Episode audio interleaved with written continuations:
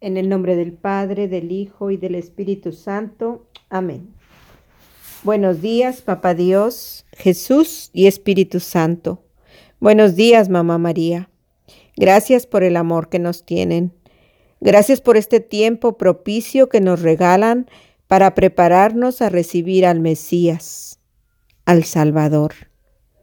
Mil gracias, Jesús, por la confianza que depositas en nosotros pues tú sabes mirar con esperanza a aquellos corazones que al recibirte a ti serán capaces de hacer todo lo que tú les has enseñado. Amén. Lectura del Santo Evangelio según San Mateo. En aquel tiempo Jesús recorría todas las ciudades y los pueblos, enseñando en las sinagogas, predicando el Evangelio del reino y curando toda enfermedad y dolencia.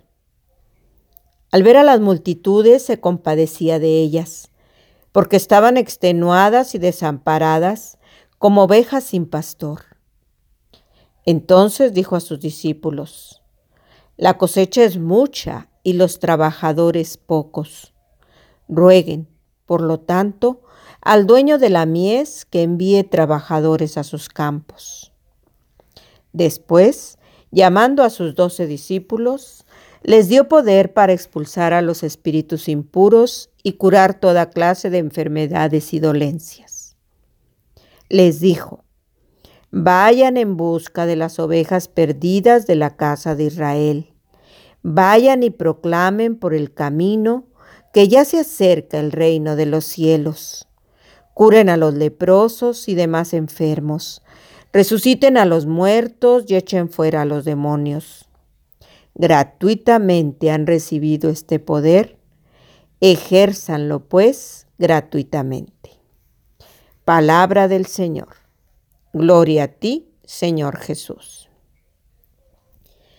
Muy buenos días, hermanos y hermanas. Les saluda Silvia Valdés de la familia misionera Verbum Dei en Monterrey, Nuevo León. Hoy 5 de diciembre de 2020, por la gracia de Dios comparto con ustedes en este espacio de palabras de vida el fruto de mi oración a partir del Evangelio según San Mateo, del capítulo 9, versículo 35 al capítulo 10, versículo 1 y versículo 6 al 8. Estamos ya en tiempo de adviento, tiempo de espera de preparación para recibir en nuestro corazón y en nuestra vida al Mesías, nuestro Señor y Salvador. Y me llamaba fuertemente la atención lo que Jesús hace y dice hoy en este Evangelio. Pues me preguntaba, ¿por qué si Jesús está por venir? ¿Cómo es que entonces nos habla y nos envía hoy a hacer lo mismo que Él? Y la respuesta me la hacía comprender Jesús mismo al permitirme recordar lo que María Emma, la misionera, nos decía en este mismo espacio de palabras de vida el domingo pasado.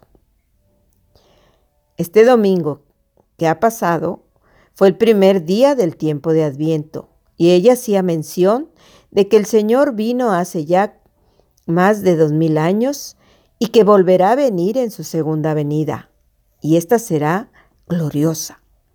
Pero también decía Emma, Jesús viene cada día a través de su palabra, proclamada y escuchada en cada evangelio y a través de la Sagrada Eucaristía y los demás sacramentos.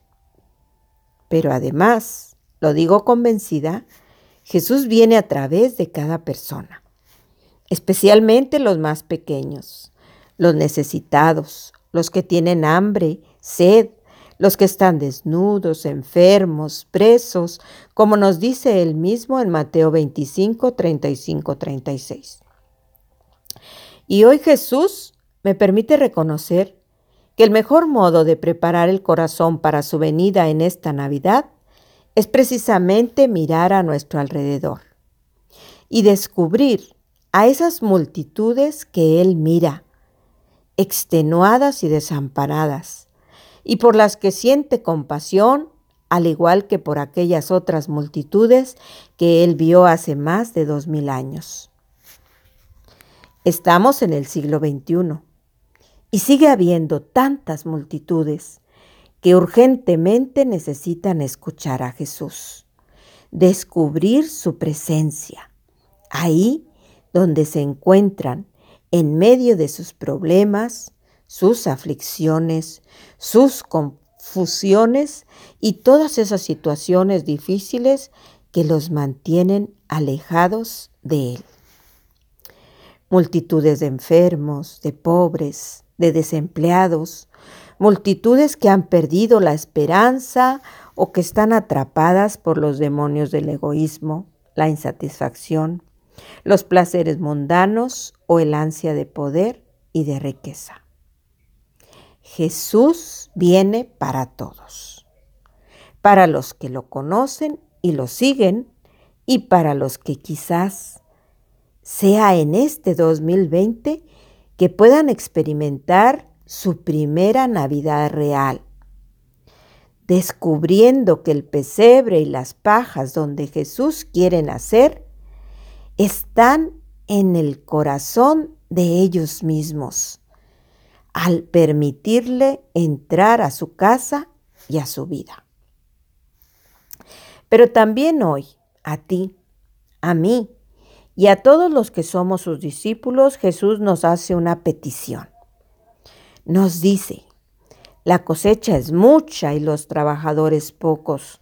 Rueguen por tanto al dueño de la mies que envíe trabajadores a sus campos. Y es que es tanta la necesidad en el mundo que Jesús espera que dejemos de ser solo espectadores y nos sumemos a esos pocos que ya trabajan en la construcción del reino de Dios aquí en la tierra. Él quiere que oremos y trabajemos. Y para ello está dispuesto a confiar una vez más en nosotros y a darnos su poder para expulsar demonios y curar toda clase de enfermedades y dolencias en su nombre. Esto es el tiempo de Adviento, un tiempo de gracia, un tiempo de espera, un tiempo de esperanza, un tiempo favorable para que en oración le preguntemos a Jesús, ¿qué me pide Señor específicamente? ¿Cómo quieres que prepare mi corazón para que se convierta en tu mejor pesebre? ¿Por cuáles trabajadores de tu reino deseas que ruegue? ¿A quiénes me envías a sanar? Y al mismo tiempo, ¿a quiénes estás enviando para que me ayuden a mí a sanar de aquellas cosas que sabes que todavía me aquejan? Hoy, Señor, yo tengo una petición para ti.